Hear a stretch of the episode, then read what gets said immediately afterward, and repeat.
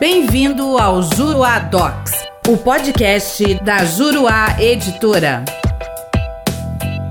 Olá, tudo bem? Eu sou o professor René Hellman e neste podcast nós vamos falar sobre a valoração da prova pericial. Como nós sabemos, o artigo 371 do CPC estabelece que o juiz deverá fazer uma valoração das provas e levar em consideração todas as provas produzidas pelas partes no processo. Não há, a princípio, um estabelecimento de uma gradação legal da importância de cada prova e a importância de cada uma delas, o valor que cada uma delas possa merecer, deverá ser aferido justamente em cada processo, na análise das suas peculiaridades, e o juiz então fará a valoração e demonstrando o raciocínio que fez na sua decisão, que deve ser fundamentada nos termos do artigo 489, parágrafo 1 do CPC. Nesse caso, se diz que o convencimento do juiz não é livre, ou seja, é um convencimento limitado pelo ordenamento jurídico e por critérios racionais. Quando se tratar especificamente da valoração da prova pericial, também se fala que o juiz vai atribuir o valor que a prova pericial possa merecer e ele deve levar em conta para fazer a valoração desse tipo de prova a qualidade do laudo pericial. E para o juiz aferir a qualidade do laudo pericial, o seu ponto de partida deve ser o método de análise que foi utilizado pelo perito. Esse método é de indicação obrigatória, a exigência do artigo 473, inciso 3 do CPC, que estabelece justamente essa obrigatoriedade de o perito indicar o método que ele utilizou para elaborar o seu laudo e chegar àquelas conclusões a que ele chegou, justamente para que se possa aferir a qualidade do laudo pericial, porque o juiz utilizará dessa informação para fazer a valoração desse tipo de prova à luz das outras provas produzidas no processo na sua sentença. Por isso é que se diz que o juiz não fica necessariamente vinculado às conclusões do perito. É possível que ele se convença por outros meios de prova que sejam eventualmente mais esclarecedores, né, e que tenham sido produzidas ao longo daquele processo. Mas sempre que ele for fazer esse tipo de valoração, afastando uma prova ou dando importância maior para a outra, ele deverá expor as suas razões de convencimento naquele formato de fundamentação analítica estabelecido no artigo 489, parágrafo 1 do CPC, porque é assim que se poderá fazer o controle da decisão judicial.